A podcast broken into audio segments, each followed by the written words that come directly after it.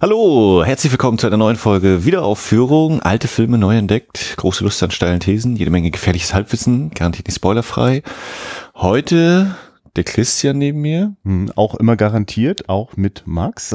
Ja, hallo, Folge 107, heute der dritte, aber dazu kommen wir dann gleich. Wir haben nämlich noch ein bisschen Rückblick, der jetzt äh, für euch ein bisschen länger noch äh, nach dem Ereignis ist als für mich. Denn äh, beim heutigen Aufnahmetag ist es erst zwei Tage her, dass ich in Berlin war.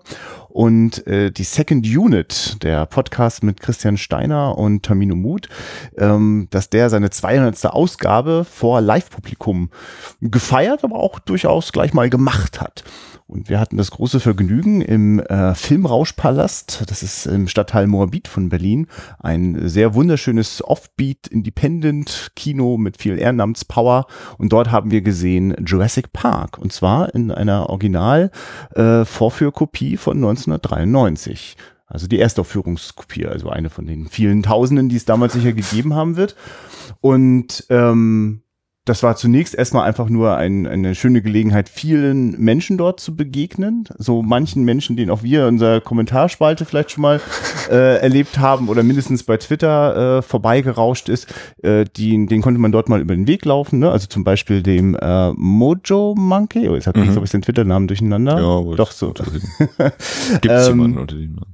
Genau, und äh, ähm, für mich auch immer jemand, äh, wo ich immer neugierig geguckt habe, das ist, glaube ich, eher den Kommentarspalten ähm, äh, bei, ähm, wenn ich das recht in Erinnerung habe, bei Second Unit unterwegs, der ähm, sogenannte, ach, schade, das hätte ich mal vorbereiten sollen, ich finde den, den, den Usernamen nämlich auch ganz spannend.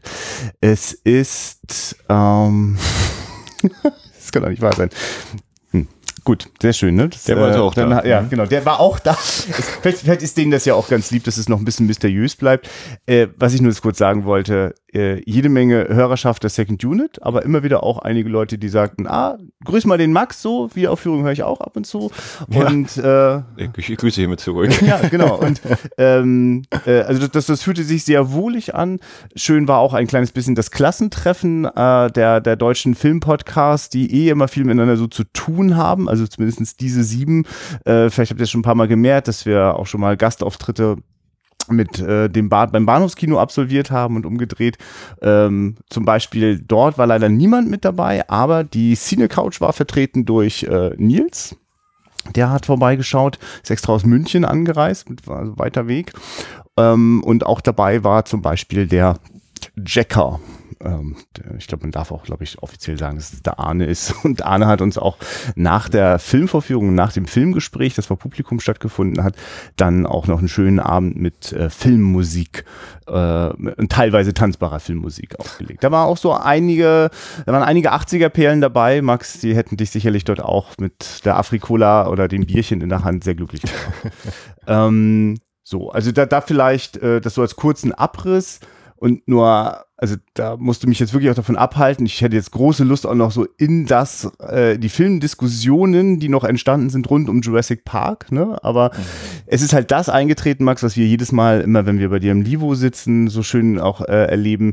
Da läuft das Ding erstmal fett auf der Leinwand in einer ernst gemeinten und äh, sehr äh, äh wohl gehandelten Vorführqualität. Ne? Also da haben sich Leute sehr viel Mühe gegeben. Und dann hat das plötzlich Diskussionen in einer Intensität ausgelöst, die man nicht hat, wenn du das mal eben auf dem Fernseher wegguckst. So. Ja, also es war, war wirklich auffällig. Es ging noch am nächsten äh, Morgen beim, beim Brunch am Sonntag noch weiter. Und das versuche ich mir gerade zu verkneifen, jetzt hier nicht nur mit reinzuschleppen. Das, ähm, vielleicht, vielleicht machen wir das dann auch irgendwann mal, wenn für uns Jurassic Park so ins Visier gerät.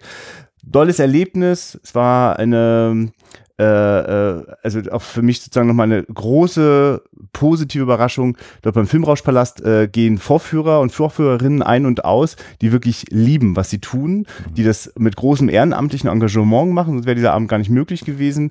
Äh, die ähm, also extra, die haben dort eine spezielle Leinwand, haben nur für die 35 Meter Projektion, die an den Rändern sonst ein bisschen ausfransen würde, äh, noch eine extra Cash-Geschichte für den Abend angefertigt, weil sonst haben die eine DCP-Projektion. Mhm. Für die 35mm-Projektion haben die das noch schnell klar gemacht und ähm, es lief im Original DTS-Sound. Also die haben dort noch wirklich so ein MS-DOS-Betriebssystem laufenden äh, äh, ähm, äh, CD-ROM-Server, der dafür sorgt, dass man äh, den digitalen Sound von der CD-ROM passend zur 35mm-Kopie bekommt. Äh, wirklich sehr beeindruckend, denn auch die Kinoanlage, das mag vielleicht auch auf einigen Fotos, die man vom Filmrauschpalast sieht, nicht so rüberkommen, ist amtlich das Ding ist wohl äh, äh, gesetzt. Es sind auch, also tatsächlich ist das ein Lautsprechersystem, das ich noch von alten Hansa Filmpalast hier in Rostock kenne, dass die da einfach reingezwängt haben in eine ehemalige Schlachterei und Keksfabrik. Das auch nur mal so am Rande. Keks. Großartige Mischung. Ähm, und man ist dort ständig Menschen begegnet, die mit großer Leidenschaft, der gleichen Intensität, wie wir das auch gerne pflegen, äh, für, für Film unterwegs sind und, und Filmveranstaltungen unterstützen. Und an der Stelle jetzt wirklich nochmal, also danke Christian, dass du das angestoßen hast und all diese Leute zusammengebracht hast, dass das passieren konnte. Und ich denke, es wird sicherlich noch die eine oder andere Möglichkeit geben, das nicht nur nachzuhören, sondern vielleicht sogar nachzusehen. Es wird in den Händen von Christian Steiner liegen, wie er mit der Videoaufzeichnung, die da mit drei Kameras passiert ist, äh, wie das sozusagen äh, äh veröffentlicht wird, ähm, und den, den Namen will ich dann schon auch noch reinschmeißen. Jonas Schönfelder vom Podcast Technische Aufklärung, ein Podcast, den ich tatsächlich selber regelmäßig höre über den ähm, NSA-Untersuchungsausschuss. Ähm, die also regelmäßig dort beisitzen, sich anhören, was dort die Zeugen so sagen. Das sind öffentliche Sitzungen und äh, sich im Anschluss dann über diese Sitzungen und die Inhalte dann austauschen. Das ist wirklich sehr spannend. Das ist gelebte Politik, ähm, äh, wirklich fast schon zum Anfassen. Und der Jonas Schönfelder hat dort auch äh, vor allem für den Audio-Livestream und mit mir zusammen äh, für die ganze technische Abwicklung des, des Videomitschnitts äh, gesorgt und da auch viel, selber viel Zeit investiert. Ähm, das war also auch wieder mal ein sehr kuscheliges, Podcaster und Podcasthörer unter sich, das ist angenehm. Also man ist da, also konnte viel leisten und alle haben dabei immer freundlich geguckt. Äh, das kann man auf jeden Fall öfter wieder haben. Ja, ich wäre auch sehr gerne dabei gewesen. Ja, tut mir äh, leid, Max, dass dir das jetzt aber, so früh warm hier. Nee, aber ich, ich hatte auch, also der, der Arbeitstag war dann aber auch so, dass ich mich nicht geärgert habe im Sinne von, na, hier war ja nichts los, hätte ich ja. auch. Wenn ich das Kino heute abgeschlossen hätte, wäre ja. hier nicht, nicht der Ausfall groß gewesen, aber das äh, war ein sehr, sehr äh, also dieser Samstag hatte sich trotzdem für uns auch gut Sehr dargestellt. Schön. Aber jetzt nicht, dass du das jetzt auch noch hier erzählen möchtest, was da jetzt, was du damit meinst. Das war, also Gleißendes Glück lief sehr gut. Also das hätte ja? ich nicht gedacht, dass ah, der ja, so schön. Cool, gut schön. Freut mich. Der deutsche Film. Ja, fantastisch. Er wird, er wird, er wird. also vor allem, wenn er so ein, also ich meine, das ist ja auch Publikum, das dort war, das auf jeden Fall sehr begeisterungsfähig ist und es mit Sicherheit auch dem deutschen Film aufgeschlossen ist, wenn es sich sozusagen, also ja, wenn es sich dann zeigt und, und greifbar wird. Hast du den Eindruck, dass das alles Leute Podcast Schrägstrich Hörer waren oder waren das auch Leute, oh, Jurassic Park läuft? Ja, die waren auch da. Okay. Es war auch so, dass nachher beim Filmgespräch, also es passen so ungefähr 45, wenn man noch richtig quetscht, vielleicht auch noch 10 mehr, in diesen Saal hinein. Die haben tatsächlich auch sehr angenehme, breite Kinosessel. Man würde wahrscheinlich auch äh, 80 Stühle da reinkriegen, aber ich finde, es ist ein gemütliches Kino. Ähm, und äh, die, diese Leute, die, einige sind dann auch dann nach dem Film auch gegangen, die war, mhm. aber es, ich habe definitiv auch Leute dort gesehen, die sich nicht irgendwie als Hörer erkenntlich gemacht haben, die mir auch schienen, einfach aus einem anderen Kontext zu kommen und neugierig waren. Also mhm. für viele war das auch einfach ein geiles Ereignis. Wie? Es gibt hier Film, äh, Filmgespräch, danach noch Mucke. Also das, das war für viele auch ein rundes Paket. Da war ist auch eine kleine Bar äh, äh im Vorraum, sodass man da, also war wirklich gemütlich. Ähm, und das haben einige auch in Anspruch genommen, die da, denke ich, eigentlich jetzt vor allem erstmal wegen dem Film oder wegen dem offensichtlich auch wirklich guten Programm im Filmrauschpalast einfach vorbeischauen oh. an so einem Samstagabend. Hm, richtig, ich wollte eigentlich nur fragen, hattest du mal Gelegenheit, in den Audio-Livestream reinzuhören? Nee, habe ich nicht, nicht geschafft. Genau. Ähm, also, weil das, das war ja eins von den äh, technischen äh, Herausforderungen, die wir uns da gestellt haben, das Ganze auch live rauszuhauen.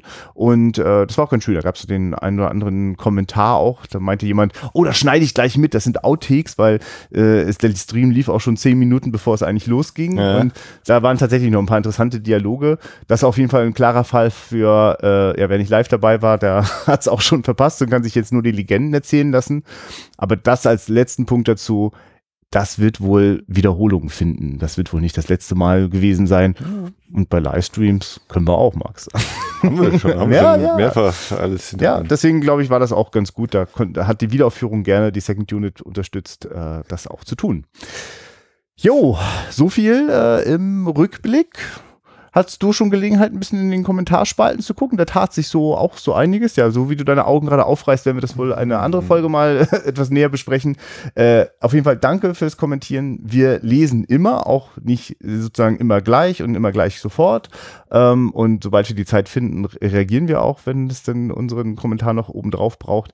Auf jeden Fall gab es da schon viel Vorfreude auf so, also das funktioniert, glaube ich, ganz gut, dass wir ankündigen, welche Filme wir als, welchen Film wir als nächstes gucken wollen. Ne? Da mhm. gab es auf jeden Fall schon viel Reaktion. Zum Beispiel, das liegt ja jetzt schon zurück, aber nachdem Jakob veröffentlicht worden ist und wir dann sagten, das nächste Mal Opfergang, gab es ja gleich Vorfreude. Und okay, nee. ich hatte, das letzte, was ich hatte, war mit dem bei Night Moves mit dem Komponisten, war so das, ja. was ich äh, mitbekommen hatte. Und wer das sich jetzt vielleicht wundert, das ist jetzt ganz normal normal, dass wir, gerade wenn auch noch irgendwelche Wochenendveranstaltungen sind, wir mal ein bisschen im Voraus produzieren und deswegen manchmal erst so mit zwei, drei Wochen Verspätung auf für uns jetzt gerade ganz aktuelle Kommentare. Für euch ist das jetzt schon alter Hut. So. Wir sind wieder bei der. Nee, du machst noch einen. nee, pass auf, ich, ich habe einen von Second Unit, kommen wir jetzt zu der dritte. Ja, nach der zweiten kommt das dritte. Und der dritte ist ein Film von Egon Günther. Und das wird jetzt spannend. Ich habe jetzt doch nicht nochmal nachgeschaut, welchen äh, von den DEFA 1965 Verbotsfilmen wir von Egon Günther eigentlich schon gesehen haben. Äh, nichtsdestotrotz äh, freue ich mich gerade sehr. Das ist ein Film von 1971 mit äh, einer Hauptrolle mit Jutta Hoffmann und äh, äh, also sozusagen ist mir einfach nur als ist mir einfach in, in, in Filmliteratur immer wieder mal so entgegengesprungen als auch ein herausragendes Beispiel für äh, die Frau im DDR-Kinofilm. Ähm, und wenn, wenn gerade irgendeine Frau mich nachhaltig äh, von den 65er-Filmen beeindruckt hat, dann auf jeden Fall Jutta Hoffmann. Und bin jetzt einfach sehr neugierig da, äh, jetzt auch sozusagen auch eine neue Facette aufzumachen. Ne? Weil wir haben es jetzt, glaube ich, auch schon mit einem Beispiel zu tun von einem Film, äh, also der, der sozusagen, also hier werden wir jetzt schon die Konsequenzen erleben, wenn also man im Jahr 65 Filme veröffentlichen wollte bei der DEFA, die sich äh, kritisch, äh, konstruktiv mit der Gegenwart auseinandersetzen, auch mit politischen Aspekten. Äh, wenn die die alle auf einen Schlag verboten werden, hat das Konsequenzen für die folgenden Stoffe. Und jetzt sehen wir sechs Jahre später, äh, neben vielen anderen Filmen, einfach auch hier in der dritte mit Sicherheit auch eine der Auswirkungen, sprich äh, eine Fokussierung auf das Private, auf das Alltägliche. Und ich bin mir ziemlich sicher, dass wir mit unserem geschärften Blick da auch dennoch noch das eine oder andere an sag ich mal, Material zwischen den Zeilen entdecken werden. Also mit, mit, mit, so, einer, mit so einer Neugier gehe ich da jetzt gerade mhm. ran. Ich bin gespannt. Ja, wir haben so eine lose 70er-Reihe, habe ich, äh, ist mir so beim, beim Erstellen der letzten Folge oder vorletzten Folge aufgefallen. Ne? Jakob war 70er, okay, Opfergang ist jetzt 40er gewesen, ja. aber und Onibar war 60er, aber dann war halt Deliverance. Deliverance ja. war noch, und dann ja. waren noch so zwei, drei, wo ich dachte, hm, ja, wir schon gerade, tauchen gerade so ein bisschen da in diese Schiene ein, aber ja. Ja, also wenn ähm. ich mich jetzt festnageln müsste äh, oder lassen müsste, dann wäre das mhm. mit Sicherheit auch, das, also 70er Kino, ich merke, dass das, das war für mich beim, beim Film Entdecken immer auch, also ich spürte da, also ich konnte damit immer ganz gut mich verbinden. Ich hatte manchmal eher Schwierigkeiten mit vielleicht provokanten 50er Jahre Kino, ne? Aber bei, bei 70ern, da konnte ich irgendwas, irgendwas klickte da. Und vielleicht, wenn das nur so die, die, die vage Ahnung ist, dass das vielleicht auch was mit der Jugend der eigenen Eltern zu tun haben könnte, Man weiß es nicht. Wir, wir forschen und. Ja. Und unsere, unsere deutsche Filmereihe ist damit jetzt auch wieder schon, schon wieder drei Filme hintereinander. Ja, du, ich, von meiner Seite aus wird das auch gnadenlos ein Schwerpunkt bleiben. Also wer äh, gerne sich mal äh, so richtig darüber auslassen möchte, äh, warum denn immer wieder deutsche, deutsche, deutsche alte Filme hier in diesem Podcast auftauchen, ähm, da könnt ihr euch sicher sein, habe ich meinen Anteil dran. Ähm, und immer dann, wenn ich vielleicht mal kurz äh, mich woanders hin orientiere, kann ich mir sicher sein, kommt auch Max mit einem kleinen Nazi-Film. Ach du, weißt du, zu weit Haaland. Aber ich glaube, dem begegnen wir nochmal. Mir ist erst später im Nachhinein klar geworden, nach Opfergang, äh, dass ich von Weit Haaland auch einen anderen hochinteressanten Film, äh, der noch auf den letzten Drücker im Dritten Reich entstanden ist, kenne, nämlich Kolberg mit hm, Heinrich George. Vorbehaltsfilm, ne? Ja, der aber interessanterweise eine Art Fernsehausstrahlung vor einigen Jahren hatte, die auch viel beachtet und auch groß in mhm. Kritik war, die auch sozusagen gerahmt war, aber mhm. dadurch hatte ich dadurch eine Berührung überhaupt mit dem Film. Und ich habe jetzt nämlich im Nachgang zu Opfergang nämlich nochmal mir die Dokumentation Verbotene Filme angeschaut. Ah, ja. Die haben wir, glaube ich, an anderer Stelle schon mal erwähnt, da sei nochmal darauf hingewiesen. Äh, mhm. Die lässt sich, die, sie lief, na, das ist jetzt nicht mehr aktuell, sie war vor kurzem beim, bei Spiegel Online als äh, äh Wochenendfilm mit drinne. Möglicherweise findet man auch, also ich glaube, dass das bei alles Kino zum Beispiel äh, zu streamen ist, legal, gegen ein kleines Entgelt. sei empfohlen an dieser Stelle. Und damit es nicht noch weiter ausfasert, mh, hm, hast du denn noch eine schöne Überleitung? Wie Jetzt nicht mehr. In den dritten? Schon alles aufgebraucht. Ach, das ist alles, alle eins, zwei, oh Gott, das mache ich jetzt nicht. Also, bis gleich. So, und Christian hat gesagt, bis gleich. Mhm. Schon sind diese drei Sekunden, die wir den Film geguckt haben, vorbei. Genau. Und man kommt raus, dass wir die Dinger gar nicht richtig angucken. Ja, der dritte äh, von Egon Günther mit, sind ja nicht verwandt, Rolf Günther ist der Hauptdarsteller, ne? Mhm.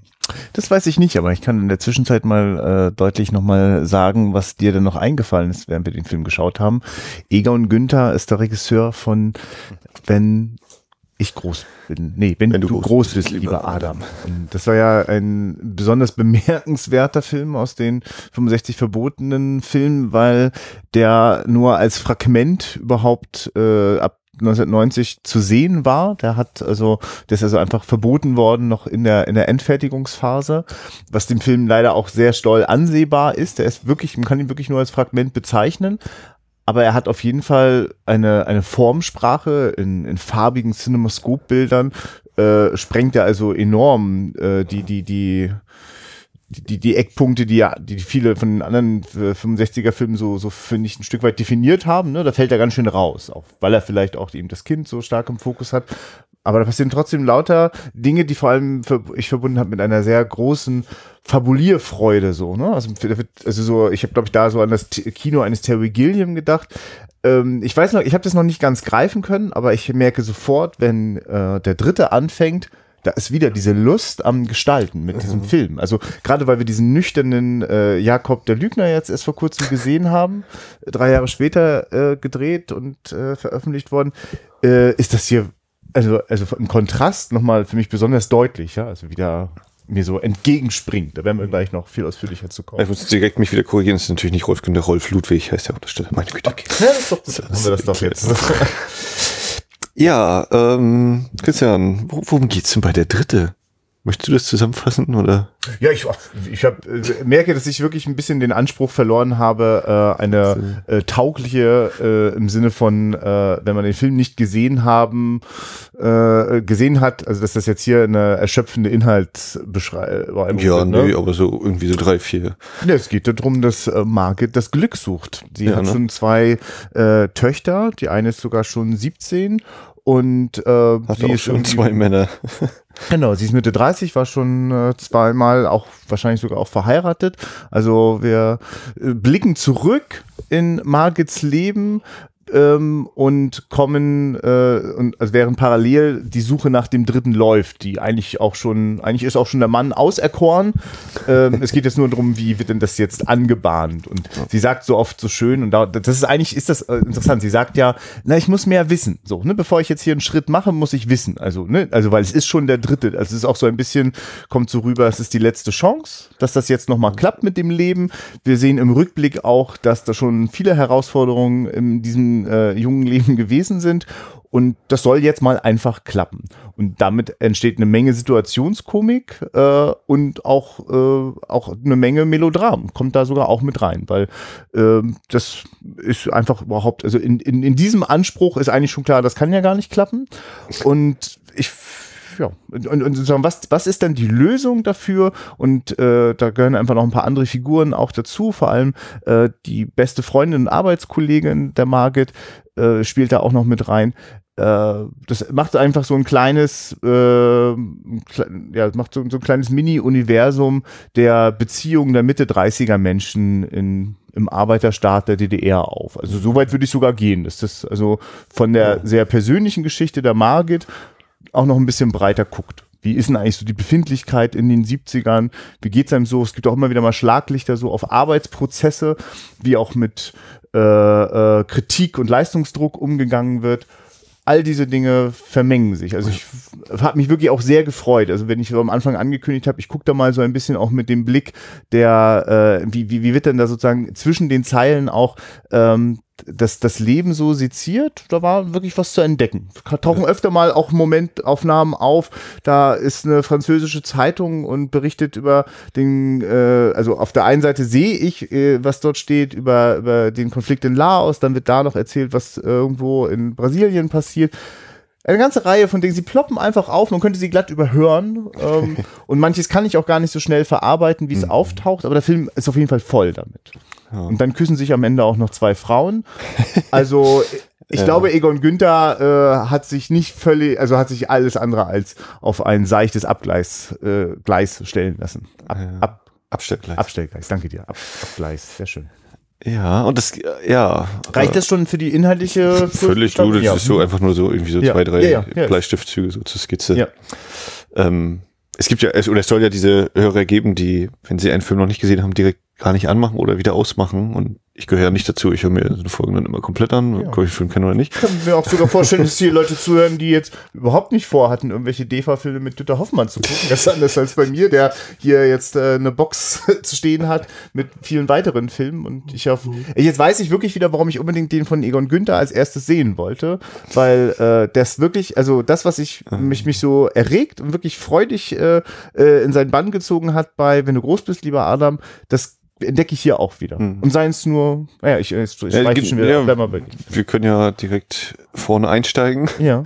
Wir haben so ein, äh, also die, die Laufschrift auf blauem Hintergrund und dann wird sie plötzlich grau und dann plötzlich schwarz-weiß Bild und das ist so Dokumentar-anleihenhaft irgendwie so, ne? Und dann wird, kommt dann die Farbe rein und auch das wirkt dann immer noch so, oder immer wieder kommt dann irgendwie so der dokumentarische Einschlag durch, finde ich, so ein Ja. paar Szenen. Du, und als jemand, der mal vor zwei, drei Jahren äh, viel Zeit investiert hat, äh, eine ganze Reihe von äh, DEFA-Dokumentarfilmen zu sehen, das ist, das ist die Ästhetik. Das, das, ich würde sagen, das ist, das ist es auch. Also das ist äh, dokumentarisch, nur dass man Jutta Hoffmann mitten reingeschmissen hat. Aber wir hören auf der Tonspur, wie äh, äh, sich jemand äh, äh, über das, die Programmiertechniken in einem Chemielabor äh, äußert. Und das ist, das ist teilweise irrsinnig komisch, weil es lustige Abkürzungen gibt, weil äh, der, es dort einen Mops gibt. Ja, das maschinenorientierte Programmiersystem oder Programmiersprache. Ja. Mops. Ähm, weil es ist schön, es ist wirklich schön mit anzusehen, wie dort äh, äh, Frauen und Männer zumindest erstmal augenscheinlich gleichberechtigt da einfach miteinander arbeiten und tun. Und das sieht wirklich auch nach moderner Fabrik aus. Hat also auch einen gewissen mh, ja, Propaganda, ja, aber doch, ne, es ist schon, also so- das hatten, also manche von den Dokumentarfilmen hatten das halt auch. Also die hatten schon auch ein Anliegen, äh, da einen, einen gesunden Arbeiterstaat äh, zu, zu zeigen, den es bestimmt auch an bestimmten Punkten gegeben hat. So. Also auch, also neben all den anderen Seiten. Ähm, und ja, das zwischendrin Jutta Hoffmann, die schon auch natürlich, ich finde das ja total interessant, die fällt natürlich eigentlich total raus. Also, weil das sind, also ich, ich finde, ich sehe dort jede Menge Laien, also einfach Leute, die offenbar vielleicht wirklich dort arbeiten und dann immer wieder Jutta, die da so scheinbar schon so drüber zu schweben scheint. So. Also es ist einfach ein, ein, ein Theater- oder Kinogesicht so und sie hat auch eine, ein, ein, ein, ein Affekt im Spiel, der, also fällt dann schon auch raus, ne? Aber ich habe so das Gefühl, das ist so, mh, ich, ich finde das damit auch also ich finde, das wird auch ein bisschen ironisch so genutzt, so, dass sie also ein bisschen rausfällt und äh, die geschliffenen Sätze sagen darf. ja. genau, genau. Also das heißt schon gleich am Anfang äh, sozusagen auch die Erwartungshaltung so ein bisschen gebrochen wird. Also wenn wir gerade noch mitten in Farbe fallen wir in so einen äh, schwarz-weiß Doku-Stil, um dann danach äh, auch noch eher so beobachten, dieses Beobachtende, das bleibt eigentlich so im, äh, auch in diesem Film. Ne? Das kommt auch immer mal wieder, etabliert, ja, es kommt mal ein bisschen stärker, mal dann wieder ein bisschen, ja. das ist wieder ein bisschen spielhafter und ja, aber es kommt immer wieder mal durch. Ich muss das mal reinschmeißen, weil ich da sofort dran denken musste, weil die Kamera, wie die dort immer mitschwenkt und oft mit einer wirklich sehr langen Brennweite die Dinge verfolgt. Das heißt, die Kamera ist weit weg und es gibt ein langes, äh, äh, äh, nicht, gar nicht mal ein Zoom-Objektiv, es ist eigentlich fast nie gezoomt, sondern es hat einfach eine lange Brennweite. Wir sind also von sehr weit weg, holen wir das Bild dicht heran und das hat ja so den Effekt, dass also der Hintergrund oft sehr unscharf und, und verwischt ist. Man kann den gar nicht so definieren und wir viel mit Großaufnahmen arbeiten und in denen wird dann auch mal noch viel geschwenkt. Ne? Das könnte ich mir auf einer großen Leinwand manchmal sogar durchaus äh, etwas irritierend vorstellen. ähm, und ich muss immer die ganze Zeit dran denken, dass ich mal äh, von einem Berliner, Berliner Kameramann hab sagen hören, äh, ja, das machen wir alles mit langer Tüte, ne? So und meinte damit, dass äh, wenn so ein, so ein, so ein äh, äh, Objektiv mit langer Brennweite ist halt tatsächlich sehr lang, so ne? Also man könnte denken, da ist eine lange Tüte an der, der Kamera äh, ähm, dran montiert und dieses dieses äh, diese Ästhetik der langen Tüte, die diesen Film wirklich komplett kennzeichnet. Oft ist dann auch noch die Kamera auf einem Dolly drauf und macht so ganz zarte Fahrten und dann immer noch dieser suchende Blick dazu und dann beobachten wir ja oft ja auch eine suchende, schauende Jutta Hoffmann, eine Margit, die guckt, wo ist denn da hier so mein Mann? Ne? Männer gibt's ja hier wie Mist, sagt ihre Freundin.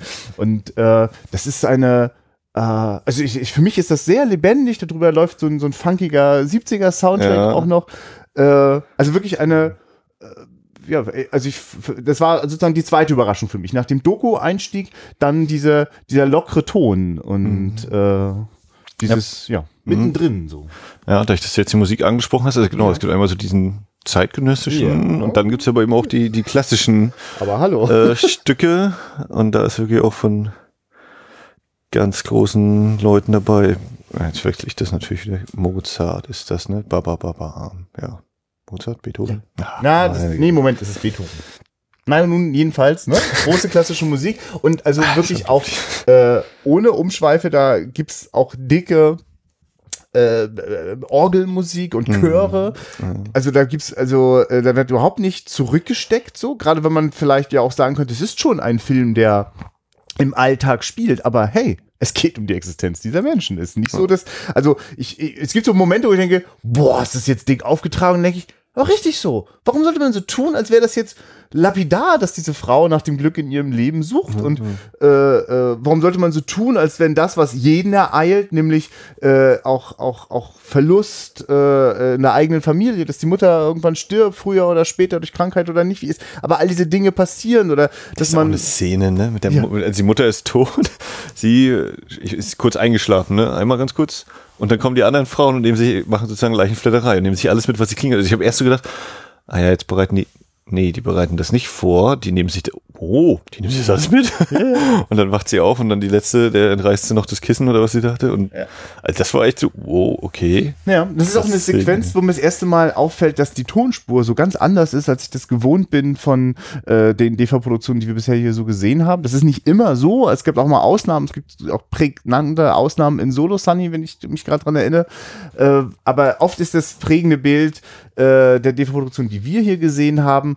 Alles ist nachsynchronisiert. Äh, oft eine sehr reduzierte Tonspur. Äh, mal scheint es wohlige Absicht zu sein und manchmal ist es wirklich trocken im, im wahrsten Wortsinn, das befremdlich vielleicht sogar aus heutiger Sicht.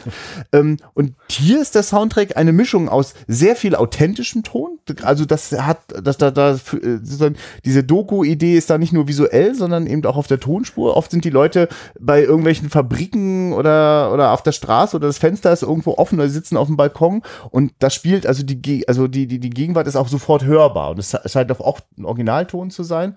Ähm, nicht jedes Wort kann man daher verstehen, aber es ist sehr viel authentischer. Und dennoch gibt es auch die nachgesprochenen Sequenzen. Es gibt teilweise sehr stark stilisierte Sequenzen und diese Sequenz, wo äh, da die Leichenplätterei passiert, ist tatsächlich eine, eine, ein, ein Moment, in dem äh, der Ton sehr abstrakt sogar benutzt wird. Da gibt es ein, ein Getuschel und ein Geraschel wird da hinein. Also das, das, also noch nicht, nicht in dieser Extremität, aber äh, die Art, wie dort mit Ton gearbeitet wird, äh, äh, kenne ich sozusagen bei äh, in, in, der, in der extremen Welt bei, bei David Lynch. Ne? Also wenn es quasi so, ich nenne es mal so tiefenpsychologische äh, Tongestaltung. Weil ich habe ja auch das Gefühl, weil sie vorher auch die Margit so sagt, sie hat immer, wenn es ihr nicht gut geht, hat sie äh, Albträume und äh, immer den gleichen so. Und dann kommt dann dieser Rückblick, der ja nun auch ein Rückblick in ihr Leben ist, aber er hat für mich auch, da, er fühlt Er sich sagt- an wie ein Albtraum. Ja, ne? Sie sagt nicht Albtraum, sie sagt immer, wenn ich von meiner Mutter träume, ist Ja, irgendwas okay, in der ist Leben ja. Und ich mache So. daraus für mich, ich Das- sehe dann einen Albtraum, es sind albtraumhafte Bilder, die, dieser, dieser, äh, dieser Blick auf die Mutter, die da so halb aus dem. Bett herausgestürzt ist und dann da so erstarrt. Ähm, und wir, weil da dann auch diese, diese, diese, diese raschelnde, verhuschte, etwas geisterhafte Tonspur dann kommt, also nehme ich das auch ein Stück weit als, also ich sag mal so, ich habe das Gefühl, ich sehe sehr subjektiv die Erinnerungen äh, der Margit. Ja. So. Ja, und genau. das, also das sind auch schon Dinge, also in denen ist viel so bestimmt auch so gewesen und manches ist eben zugespitzt und ähm, dadurch, dass das ja auch noch durch diese, es wird ja durch Kapitel auch immer äh, sehr herausgehoben, die dann auch noch sehr verspielt. Oft äh, äh, ist Schrift auf Glas äh, geschrieben und direkt vor der Kameralinse angebracht, so dass also dass man erst denkt, man hat eine Kapitelblende und plötzlich schwenkt die Kamera so dran vorbei oder es Ja. wird durch Unschärfe äh, so weggezogen.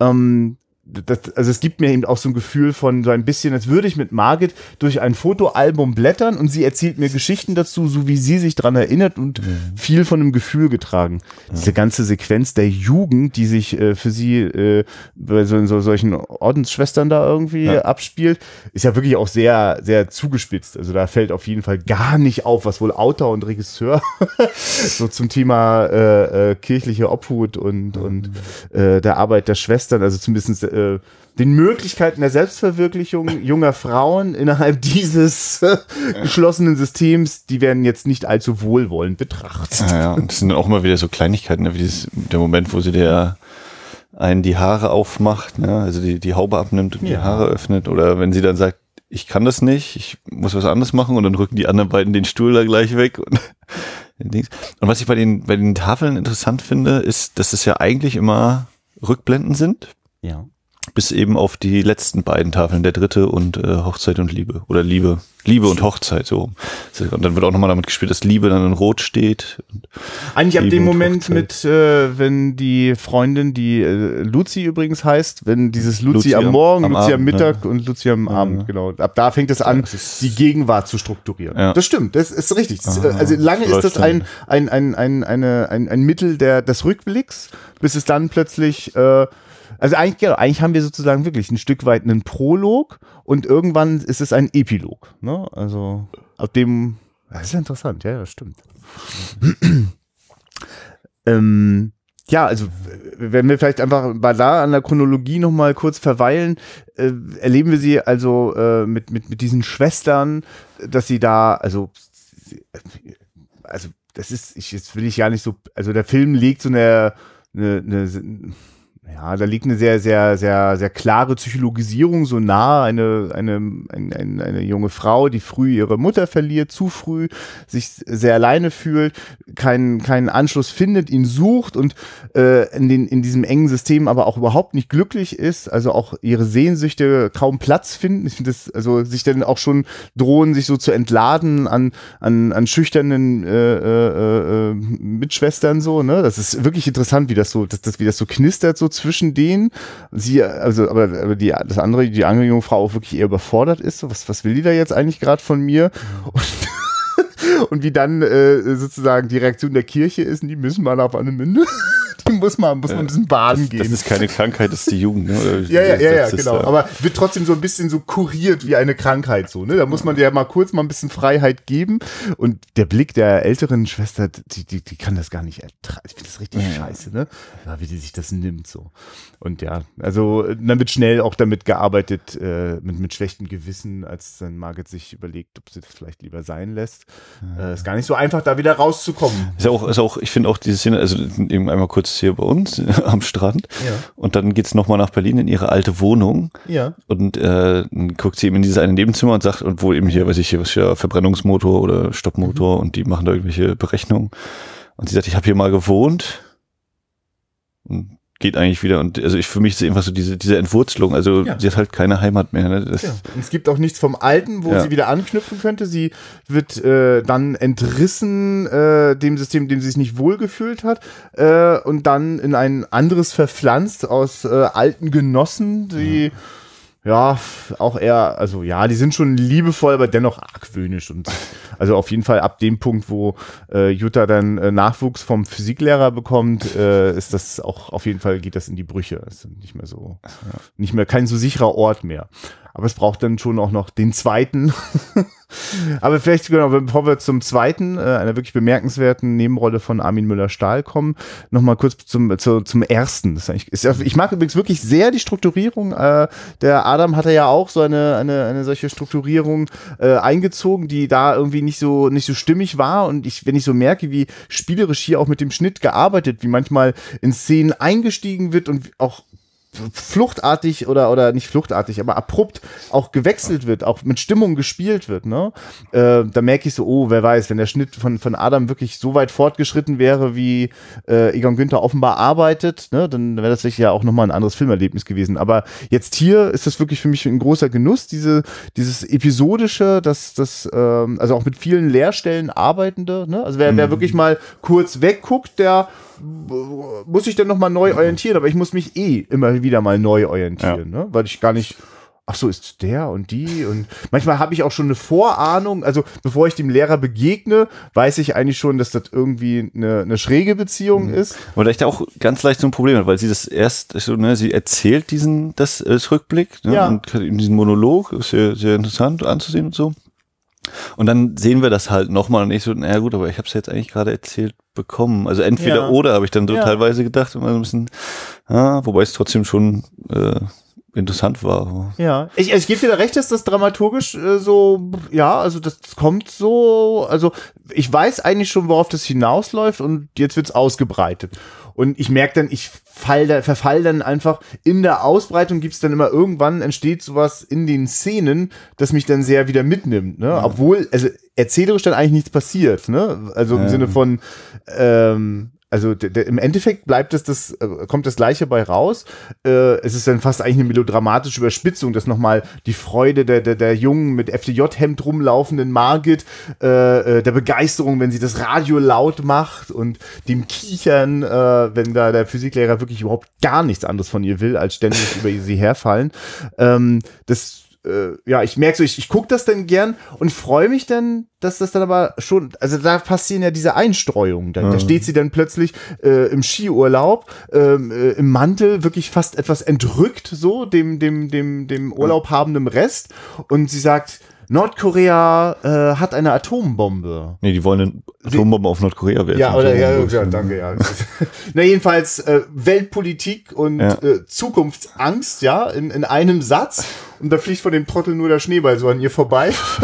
der ist dafür überhaupt nicht erreichbar. Und der ist auch sonst wirklich nicht erreichbar. Ein großartiger Moment, wenn sie äh, äh, ihn fragt, äh, ob er denn eigentlich, äh, äh, na, wie sagt er, äh, ob, ob er sich eigentlich fühle wie ein ähm, äh, ein Reakt, aber aber äh, bist du reaktionär? Ja, bist du reaktionär? Ja, ja. Und ne, du, ich bin immer so, wie du gerade willst, so. Ne? Ich bin immer deiner Meinung. ja, genau. Ja, danke. Genau. So. Großartig, danke. Ja. Er hätte mir das ja beantwortet. Ähm, der ist der ist unnahbar, der verdrängt alles, was, was irgendwie mit mhm. ihm zu tun hat. Ich finde es total großartig, dass sie gleich beim ersten Treffen ihn fragt, nachdem sie ihr erstes Mal Alkohol getrunken hat, äh, ob er mal was über seine Mutter erzählen kann.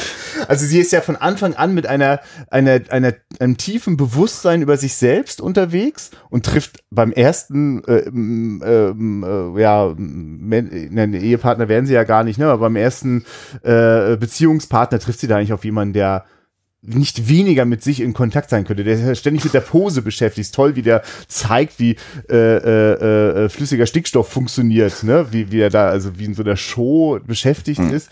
Das ist doch keine Maskerade. Ja, ja. Sicherheitsvorkehrung. Oh Gott, ja. Also Aber es ist ja auch immer schon diese, dieses, äh, dieses technische, ne, dieses ähm, gebildete ist ja immer da schon mit drin. Also das ist ja, also was so sich durch den Film mitzieht.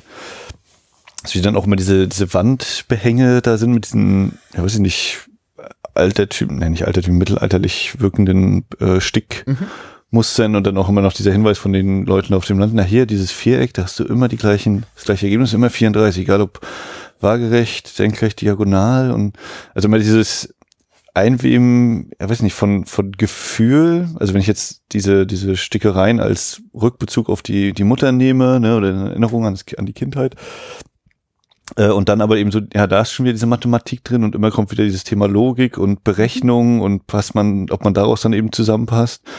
Äh, genau, also eigentlich wäre das so das große Thema des Films, ne? Also sozusagen, äh, um, um sozusagen das Glück im Leben zu finden, braucht es dafür Wissen wie Wissenschaft so, ne? Mhm. Also Sachlichkeit oder ist da noch was anderes? Gibt es da noch was anderes? Und eigentlich ist es das, was so Stück für Stück so äh, auf der, wo man so auf der Entdeckung ist und was sich dann in der finalen Szene vor der Hochzeit dann auch so ein Stück weit auflöst, ne? Also, weil da gibt's eben noch was neben dem Wissen, so, ne? Da gibt's auch mit dem. Das Gefühl, also Verstand und Gefühl. Ja, ja. Reichen sich die Rat Hand, ja, danke. ein Hauch Metropolis schwingt ja da so. Ja, eine Rat Ratio und Emotion. Ja. Ne, das ist, genau, sie ist, wird eigentlich, sie wird auch, also bei dieser, ähm, ja, Stück weit der Wiener Pflegefamilie, wo sie denn da nach dem Kloster äh, hinkommt, äh, ist, äh, also sie wird immer, also auch an Orte gebracht, wo so Wissen so als, als Stütze und Halt begriffen wird, also auch als Wert, ne, und sucht sich eigentlich auch so die Menschen, ne, und also die Männer, mhm. ne, das weil der Physiklehrer ist ja tatsächlich sehr schlau und sehr intelligent, mhm. nur interessant, wie du dann beobachtest, wie es bei ihm zu Hause sieht, dann immer unglaublich ja. rückwärtsgewandt aus, ja, ne? Was sie auch, das ist ja das, was sie so erzählen, ja. ja, sobald sozusagen er die Haustür über, überschreitet, ist alles weg, da ist das ja. nicht mehr ernst und dann fällt eben. Und das ist furchtbar für sie, ne? weil sie jetzt da mit dem FDJ-Hemd, weil sie es dran glaubt.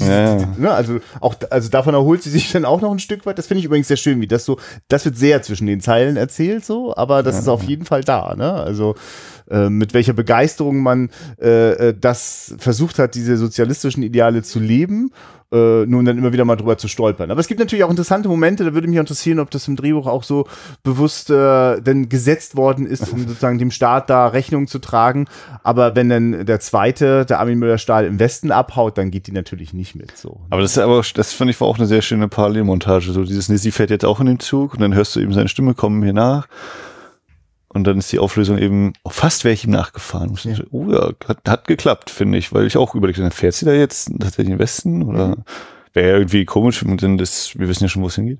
Fällt mir auch gerade wieder ein, so die, die Übergänge aus der, äh, aus der Gegenwart in die Vergangenheit. Also ja. wenn sie jetzt zum Beispiel auf dem Kräutern dort rumkaut und dann, ach ja, da, deswegen erinnert sie sich an die Kräuter rumkautstunde ja. mit der Oberen und so. Genau, das ist sogar einer von den sehr deutlichen Übergängen so und manche sind noch subtiler, manche, manche sind auch wirklich, also es wird oft auch mit der Irritation gearbeitet. Also ich meine, es gibt ja eine permanente Irritation allein dadurch, dass Jutta Hoffmann ja äh, quasi mit 18 genauso aussehen darf wie mit 35 so. Das kann man jetzt äh, sozusagen als Huldigung ihrer natürlichen Schönheit sehen oder auch einen gewagten Akt. Genau. äh, aber also, aber äh, das, das sorgt ihm dafür, dass es ja manchmal Momente gibt. Moment mal, was hat sie? Sie hat eine 17-jährige Tochter und eine, eine ja. 10-jährige Tochter. Und wenn dann plötzlich da zwei junge Mädels am Telefon stehen, äh, an der Telefonzelle, ah, das werden wohl die Töchter sein. Und plötzlich ja, sind die da. Ach ja, die waren die ganze Zeit im Ferienlager. Ach so, dann wird mir ja. ist klar, ach, die Erzählung ist gerade recht dicht in der Gegenwart. Die ist gar nicht so weitläufig, ja. wie sie einem vielleicht manchmal vorkommt. Also ich mag das, also, weil es ist wirklich so ein, äh, ich werde eigentlich immer so auf so einem neugierigen Level gehalten, weil ich bin mir manchmal nicht hundertprozentig, wohin gucke ich gerade auf, der, auf dem Zeitstrahl, aber nie so extrem, dass ich raus, also oder ich plump's jedenfalls nicht raus. Und auch immer wirklich mit einem erstaunlichen Unterhaltungsfaktor. Also, dass ich gar nicht, also obwohl es manchmal so, so tief geht und schon ja sehr früh dieser, also als das Kapitel dann eröffnet, das ist, äh, glaube ich, auch das erste sichtbare Kapitel, glaube ich, mit äh, äh, der Tod der Mutter okay. Und so aber schafft der Film aber immer wieder diese Balance. Vor allem, vor allem weil der Tod der Mutter, dieses Bild und dann auch da kommt jetzt diese Choräle gleich dann voll rein. Ja, ja. Okay, oh, jetzt geht aber los. Und deutlich später im Film ist einer von den wirklich extrem melodramatischen Momenten, äh, wenn äh, die Tochter von äh, dem zweiten, äh, äh, der äh, ja von Armin Müller-Stahl gespielte Blinde, mhm. ähm, äh, als da dann auf einmal so im Raum steht, dass vielleicht auch die, die die Tochter auch blind sein könnte, ne, das ist ja hochdramatisch. Also, also ne, wo ich auch so denke, so, boah, das, äh, also äh, eigentlich übertritt da für mich so einen Punkt, so, wo ich so merke, ah, da, da, da gucke da guck ich jetzt sehr distanziert gerade drauf. Ähm, aber ich, ich, ich freue mich eigentlich auch, also ich, ich sehe das auch wieder so als eine Spielfreude mit, mit, den, mit den filmischen Mitteln. Also ja. da einfach wirklich, also auf so einer Klaviatur gerne, also die ist halt so breit ich möchte, also der, der, der Egon Günther hat sich definitiv vorgenommen, er möchte auf jeden Fall jede Taste mal gespielt haben. Und ja. in der Regel beherrscht er, finde ich, das Spiel virtuos. Und zum virtuosen Spiel passt ja eigentlich ganz gut, dass der zweite, den sie sich dann sucht, ist also jemand Blindes, jemand, der scheinbar auch nicht so sehr offenbar, also so, so quasi, wenn sie vorher mit so einem oberflächlichen Menschen so zu tun hatte, mhm. äh, ist der ja nun plötzlich so ganz in sich äh, vertieft, mit lernt Gedichte im, im, im, im Blindenbuch auswendig, so im Blindenbuch, also im Schrift. Breie Breilstift, genau, geschriebenen Büchern. Ähm, Musik, der Musizier, ja. ist Liedermacher, meine Güte, was Schach, für ein Schachspielen. Ja, aber Ach, da steht schon seit 15 Zügen deine, deine andere Figur, da kannst du ja gar nicht hinsetzen. Also. Und jetzt von einer, von einem, also da hat auf jeden Fall sehr, sehr depressive Züge. Also gibt, ja. ne, also es, es sagen mit dem, also hat es ähnlich tiefsinnig unterwegs und kommt aber oft zu sehr schwarzen und, und düsteren Erkenntnissen und Schlüssen, äh, ist dem Alkohol verfallen und äh, manches klappt dann eben nicht so wie gedacht. Sag mal, der Jackie Schwarz, der dann da so Mhm. aufploppt, ne? In was für einem äh, Ich weiß nicht, ob Beziehungsverhältnis das steht dazu am guter oder? Freund ist oder ob das der Sohn sein Ja, ne, man, ich denke sogar fast, dass der Sohn ist, mit was für einer Selbstverständlichkeit der dann so ist und auch immer, ja, also nie gegen ihn, sondern immer mit Ja. ihm und für ihn ist. Ne? Ja, bleibt etwas unklar. Aber das ist zum Beispiel, merke ich, ist eine, für mich eine Stärke an dem Film, auch also das breite Figurenarsenal, die dann wirklich einfach so da sein dürfen und wirklich offenbar so stimmig in, in den Dialogen und im Spiel sind, dass das, dass das geht. So, dass ich, also, Ja. äh, also ich jetzt auch nicht denke, ach so, jetzt ist er weg und was, warum war er denn da, sondern die haben so für den Moment ihren Platz. Finde ich auch interessant, dass äh, neben die, dem ersten, zweiten und dritten gibt es ja auch noch diesen Besuch, den sie da eigentlich zu Beginn des Films hat, Ja. der da morgens aus dem Bett wir verabschiedet das, ja, Schlüssel ja, da lässt. ja, das stimmt, richtig, ja, ja. Das ist, Ja, auch, also das ist auch da. das ist ja auch faszinierend, weil das Film steigt ja dann am Anfang so ein, dass man denkt, okay, die ist also komplett einsam, da ist niemand, die lebt da alleine in einer kleinen Wohnung und äh, schaut sich, äh, wenn die Kraniche ziehen, äh, einen russischen äh, äh, Kinoklassiker äh, im Fernsehen an äh, und ist dann aber auch eher irritiert, wenn da die Liebe so groß beschworen wird im Angesicht des Krieges. So, äh, wirklich tolle Zwischentöne, also viel wirklich auch so äh, äh, einfach über, über, über, über Blicke und Momentaufnahmen erzählt sich da. Also man kann dem sozusagen, kann da tief reingehen oder das auch so ein bisschen an sich vorbeiziehen lassen. Finde das sehr angenehm. Wenig, ich finde, ich werde werd, wenig melitriert, so mit, ich sag dir jetzt mal, wie das so ist und ich hau dir jetzt, also also da, dafür, da- also die Expositionsmomente mit den Rückblicken sind natürlich schon sehr intensiv, aber das sind dann auch immer richtige Szenen. Das, wär, das wird nie so zu, ähm, ja, wie soll ich das sagen, ähm, Erklärbärstücken oder so. Ah. Also für den Moment habe ich Sorge so, ne, als es so mit die Jugend und der frühe Tod der Mutter und so, aber ja, das sind intensive Momente, aber die werden jetzt auch nicht, also die werden jetzt nicht, nicht, nicht einfach benutzt nach dem Motto, die erklären jetzt auch alles so, sondern es bleiben auch noch genug Fragezeichen übrig. Ja. Ähm, ja, so genau. Also der zweite ist äh, der, der, der Blinde, genau. Und ist, und, und der dritte ist dann schon, ja, eben genau wie wir vor Anfang schon gesagt haben. Ist ja, ist, man, man ist ja auf der Suche und äh, diese Suche, die überschneidet sich dann auch immer wieder mit den Gesprächen äh, mit der guten Freundin Luzi, wo auch die die auch in einer Beziehung ist, äh, die erstmal so einfach so da ist und scheinbar einfach so funktioniert und dann eben doch auch ihre Brüche hat und dann wird es sogar kurz ein bisschen interessant, weil plötzlich auch so auch die Luzi so auf der Suche ist und weil sie so ausführlich glaube ich schon weiß, wie äh, die Margit darüber über den Mann denkt, so glaube ich, hat sie sich auch schon so ein bisschen dem angenähert und könnte sich das glatt vorstellen, ne? Das Ich glaube, das genau ist einfach so dieses, naja, wo, wo stehen wir eigentlich? Wo kann es überhaupt noch hingehen? Und Ja. kennen wir uns nicht dann vielleicht schon so gut, dass wir uns Ja. genügen oder so, vielleicht in der Hinsicht. Ja, und dann küssen die sich da ein bisschen. Ja, um dann auch festzustellen, na, das ist es auch nicht. Verdammt, was ist, was ist das? Also diese Suche nach dem Gefühl von so, es sind ja wirklich, es sind sehr schlaue Menschen, die kei, aber keine besonderen Privilegien haben, die wirklich einfach also einer äh, also auch durchaus einnehmenden täglichen Arbeit nachgehen, genug Privates zu jonglieren haben und darin irgendwie einfach versuchen, also die auch sich auch wenig tragen mit ähm, mh, also die scheint sozusagen, also die gegenwärtige Politik äh, im, im eigenen Land jetzt auch nicht so vordergründig, ne? Also das, das, aber interessant ist, dass es auch so ein bisschen so eine Leerstelle ist. Also da ist auch mal spannend so, weil es eben gar nicht thematisiert wird oder höchstens im Sinne von das stimmt auch gar nicht. Die, die sind ja schon, sind beide sind ja engagiert auch äh, in der, oder zumindest äh, Margit ist ja auch engagiert, was so darum geht, äh, da gibt es so ein Konflikte-Management, würde man heute sagen. Kommission. Ja, genau. Die ne? finde ich ja hochinteressant, diese Ja. Szene. Also dieses zum Thema, was sind denn eigentlich so andere Entwürfe noch zum Thema Ja. Familie? Und der eine ist eben achtfacher Vater, Ja.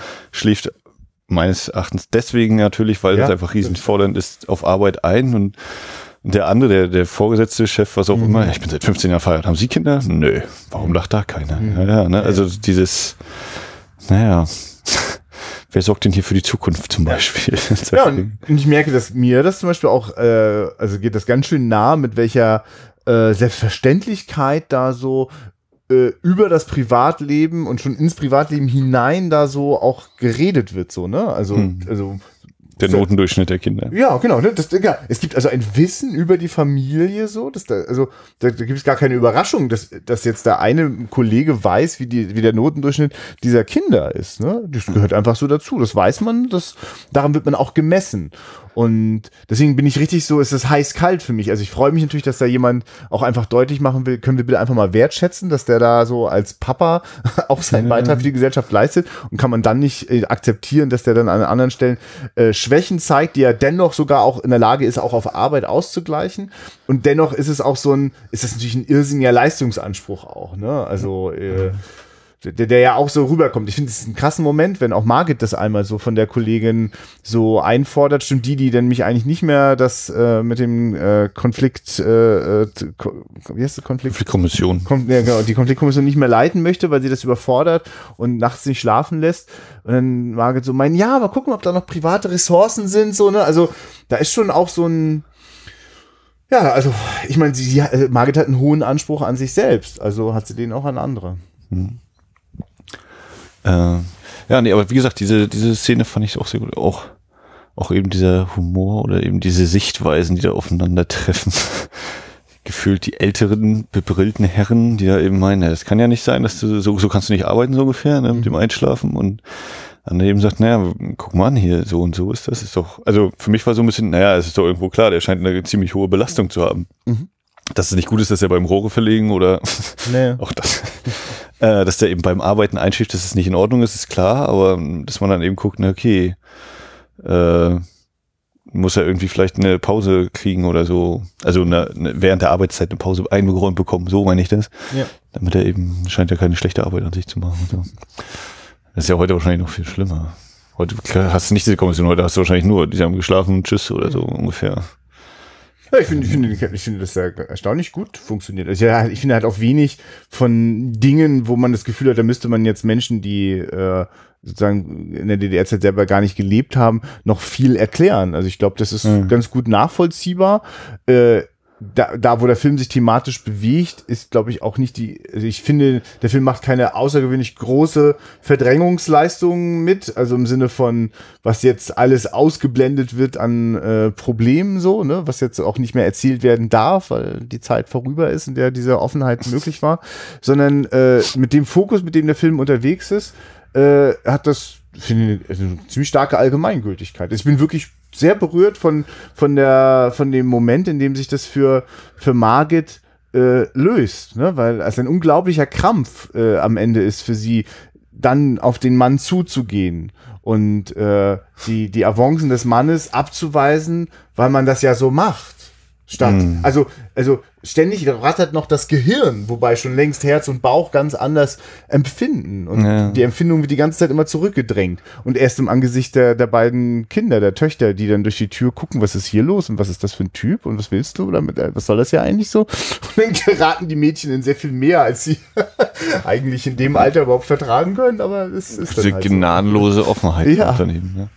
Ach, du weißt so, und das, das schließt mir ja wirklich das Herz auf. Ne? Das ist ja, und das, ich krieg das ja, das habe ich auch schon bei Carla erzählt, dass ich das gar nicht gelöst kriege von dem Menschen Jutta Hoffmann. Das ist ein Stück weit auch eine Legenden-Mythenbildung, die ich da betreibe. Ne? Die, also das, ich will das auch so, dass das so ist und äh, wüsste gar nicht, wie ich damit umgehen würde, wenn ich mal Jutta Hoffmann erleben würde und da wäre das nicht so, ne? Weil für mich strahlt sozusagen die Persönlichkeit dieser Schauspielerin äh, in, also diese, diese klare Haltung, die Authentizität, die strahlt auch in alle Rollen hinein, die ich bisher gesehen habe und drückt sich dann für mich eben oft auch in, in, in, den Dialogen und den Monologen auch aus, die alle eine gewisse Künstlichkeit auch immer wieder so in sich tragen, aber ja, die einfach, die auch nicht, die nicht, die auch nicht zurückhalten, dass sie auch einen gewissen, also da, da kommt dann so ein Autorenanspruch, glaube ich, auch so mit rein, so.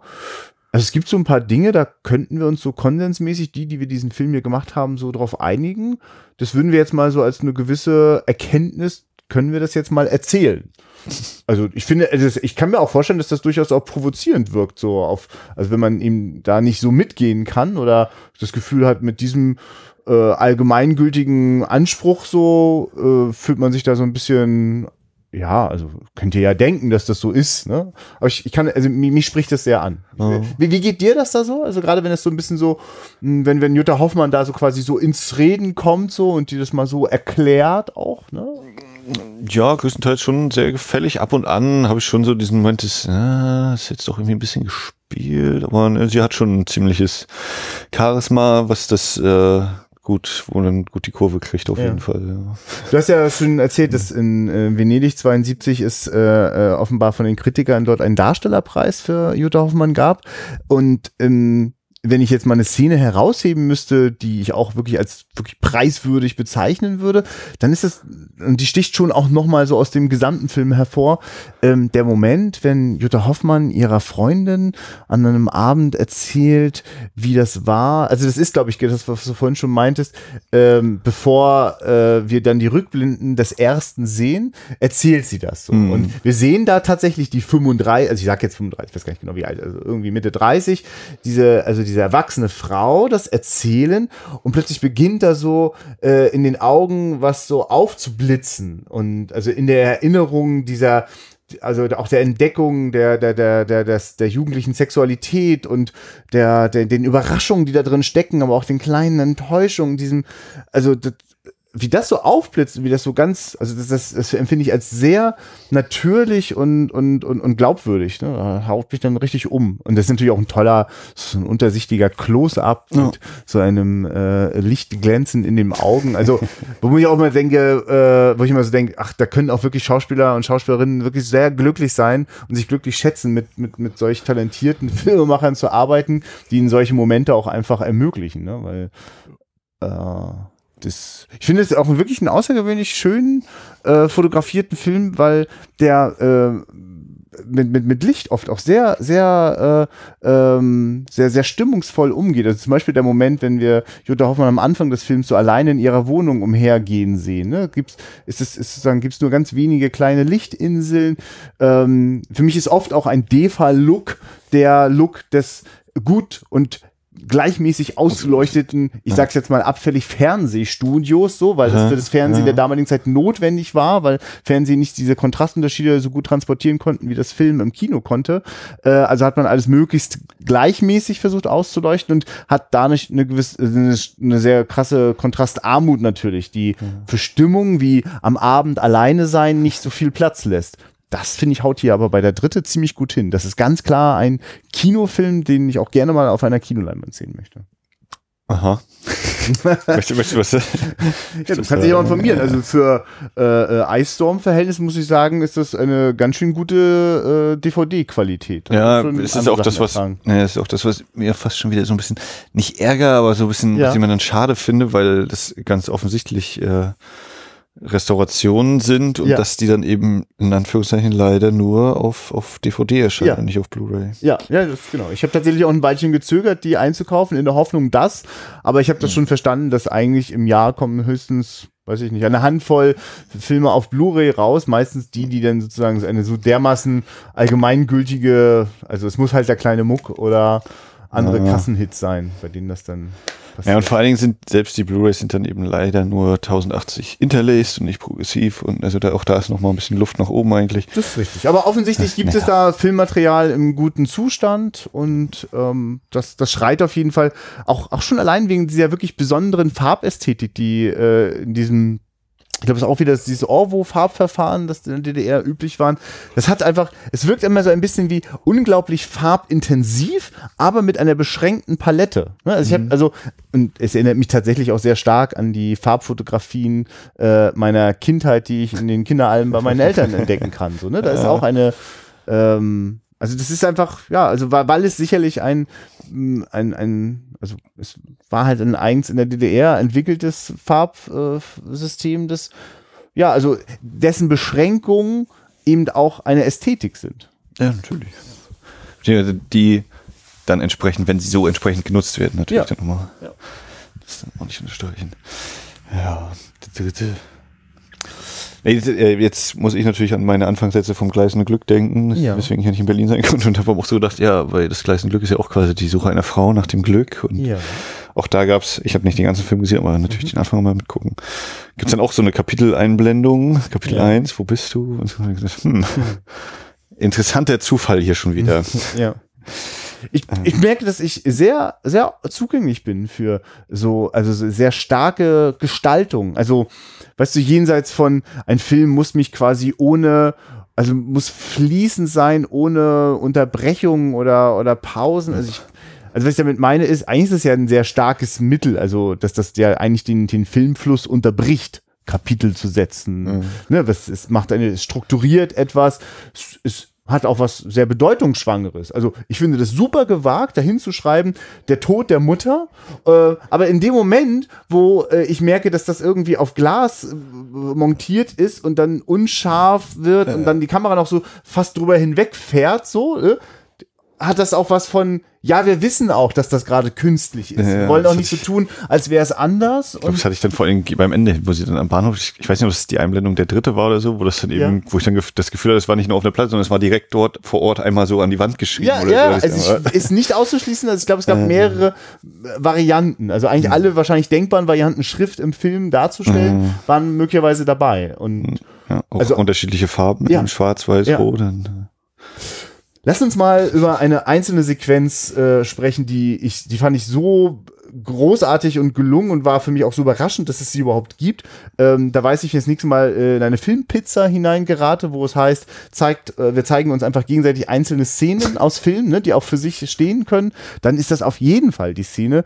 Äh, das ist sozusagen äh, Luzis äh, Vormittag, äh, Luzis Morgen, nämlich, äh, oder vielleicht schon am Mittagessen, aber ich glaube, das ist der Morgen, äh, wenn sie äh, äh, äh, sozusagen ihr Freund, ich glaube, es ist eher Freund, ich glaube, der Ehepartner ist es noch nicht, ähm, vorbeikommen. Sie hat eine neue Wohnung, sie ist noch nicht ganz eingerichtet, es gibt noch keine Vorhänge, aber er soll auf jeden Fall auch die Decke mitbringen, hat man sich abends beim Bohlen schon verabredet.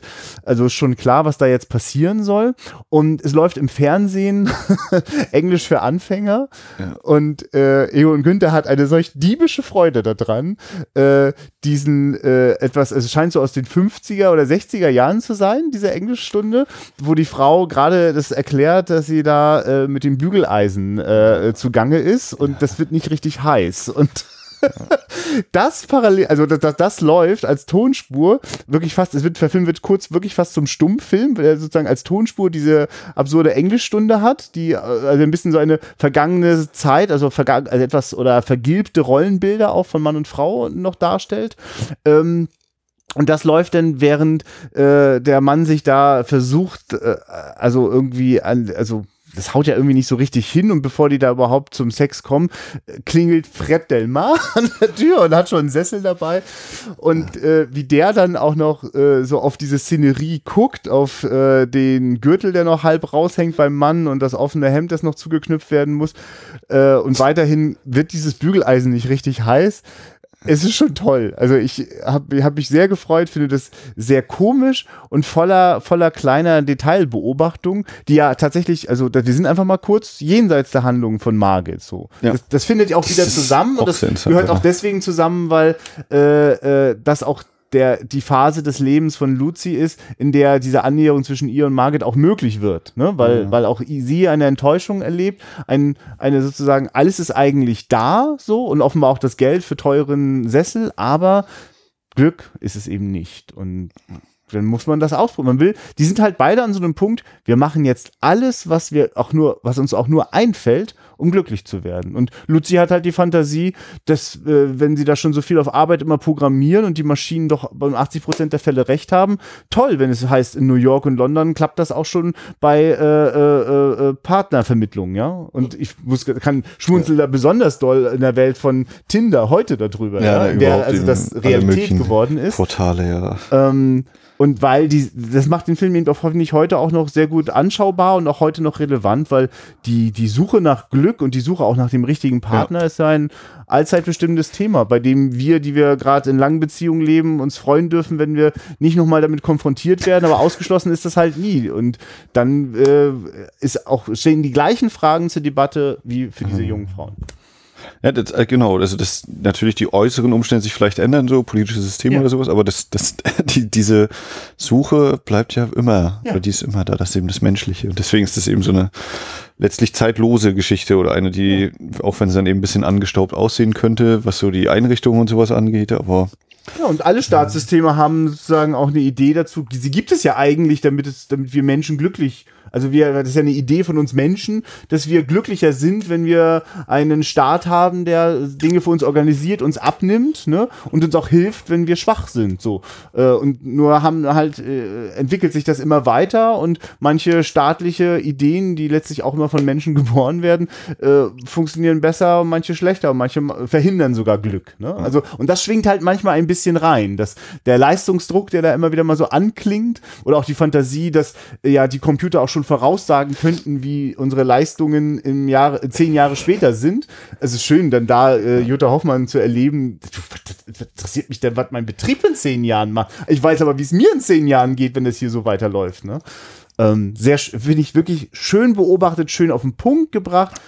Äh, das ist was, das ist vielleicht auch was, wo sich das dann bemerkbar macht, ne, dass Egon Günther sowohl Regisseur als auch eben Drehbuchschreiber war.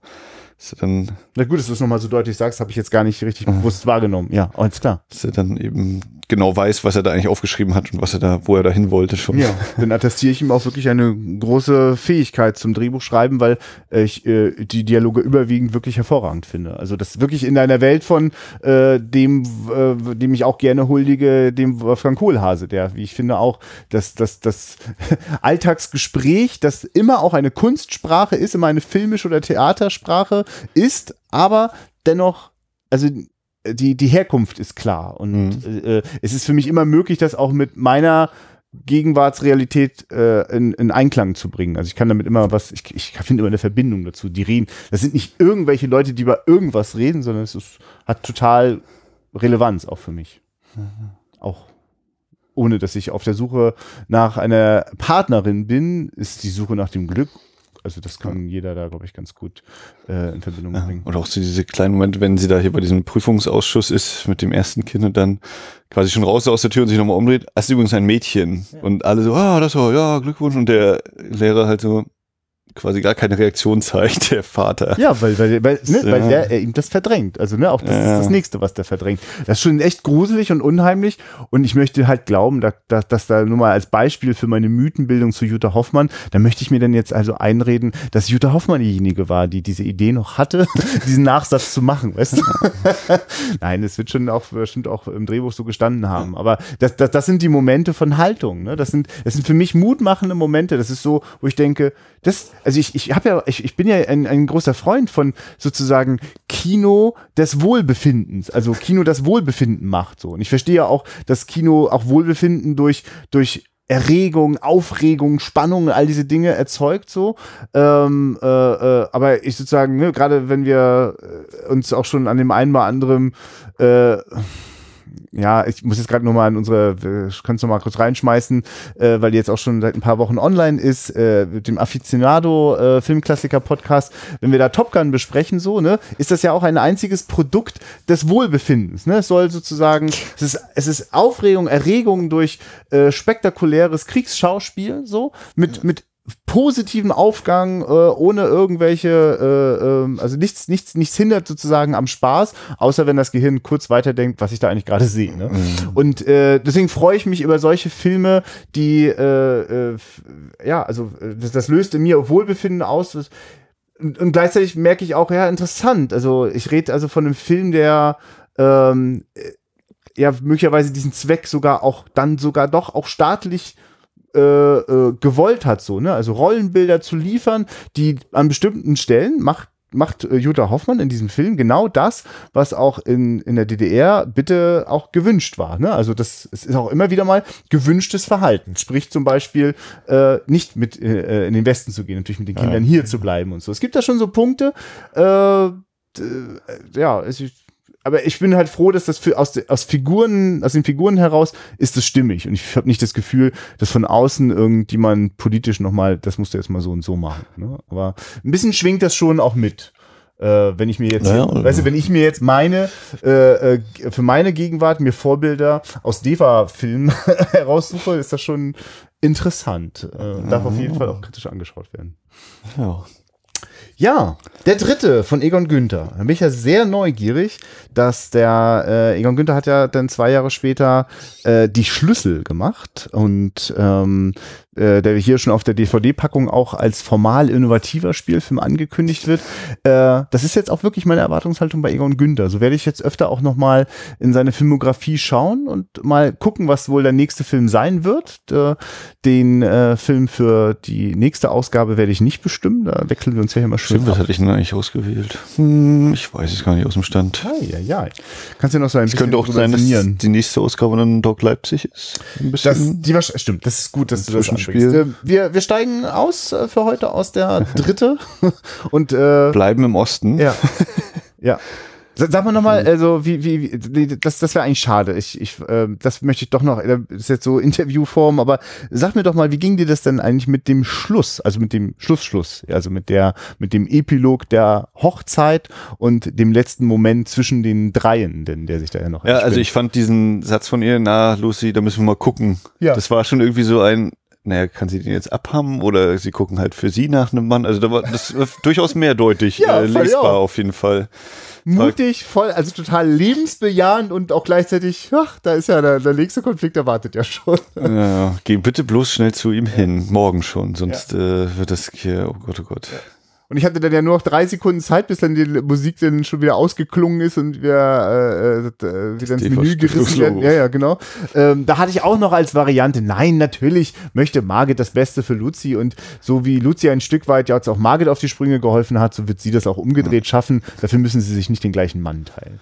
Aber, aber, aber, alle, war alles drinne. Ich, also ich versteige mich da gerne nochmal auch zu großen Worten. Ich finde das schon richtig brillant. Also das ist eine finde das sehr gut. Es ist eine tolle Konstruktion, ein, schön, ein schönes Szenarium, wie in der im DEFA-Sprech die Dramaturgie-Abteilung bezeichnet wird. Bringt guten Punkt rüber. Ich, ich würde es wüsste eigentlich wirklich gerne, ob es hier in der Hörerschaft Menschen gibt, die sich davon ein bisschen angegangen fühlen. Ich hatte Diskussionen im, im, im, Nachspiel bei, bei Carla mit Menschen, die sich wirklich, Entschuldigung, ich möchte hier nicht belehrt werden. Weißt du, da steht da die Jutta Hoffmann und in ihrer Rolle erzählt sie einem, wie die Welt zu funktionieren hat. So, ne? Und nur weil ich die ganze Zeit immer so heftig dazu nicke, habe ich damit gar kein Problem. Und denkst du, ist doch gut so. äh, und gleichzeitig merke ich, ja gut, das, also es gibt andere Situationen, in denen ich mich davon auch eher, also mir das eher befremdlich ist, wenn da quasi so ein, so ein, ja fast schon so ein Bildungsauftrag scheinbar rauskommt. Ne? Der erhobene Zeigefinger. Ja, ja, genau. Das, also ich finde, dass das nicht passiert, aber ich würde mich gerne dazu auch austauschen, wenn jemand dieses Gefühl hat. Ja. Würde mich nicht überraschen. Okay, der Blick in die Zukunft bedeutet tatsächlich, dass die nächste Ausgabe eine Sonderausgabe wird. Das darf man auf jeden Fall so sagen. Ich werde wieder reisen nach Leipzig. Dort ist wieder eine Woche Doc-Film Festival. Das sind Animations-, Kurz-, Dokumentation und Langdokumentationsfilme aus aller Welt. Es ist eine Weltreise und ich habe wirklich zum jetzigen Zeitpunkt kaum Vorstellung dazu, wohin die Reise so führen wird, außer dass, wenn hier in der Wiederaufführung äh, eine Folge veröffentlicht wird, dann wird es eben auch zu einem alten Film sein. Nun laufen da ja ganz viele neue Sachen, aber es gibt auch immer, wie viel, viele große Festivals das so haben, eine Retrospektive. Und die Retrospektive, da weiß ich schon, die führt nach Polen. Und das große Überthema, nicht nur für die Retrospektive, sondern für das ganze Festival, ist Ungehorsam. Und das bedeutet, das ist eine ganze Reihe, das habe ich nur beim Überblättern schon gesehen, äh, von Dokumentationen, oft auch äh, aus äh, äh, über Jugendliche oder über Menschen, die einfach zum Beispiel da ja in Polen ja auch im sozialistischen System sozusagen ihren, ihren, ihre Subkultur gesucht und gefunden und gelebt haben. Ähm, da denke ich, wird es sicherlich einen spannenden Dokumentarfilm geben, der, der dann hier besprochen wird.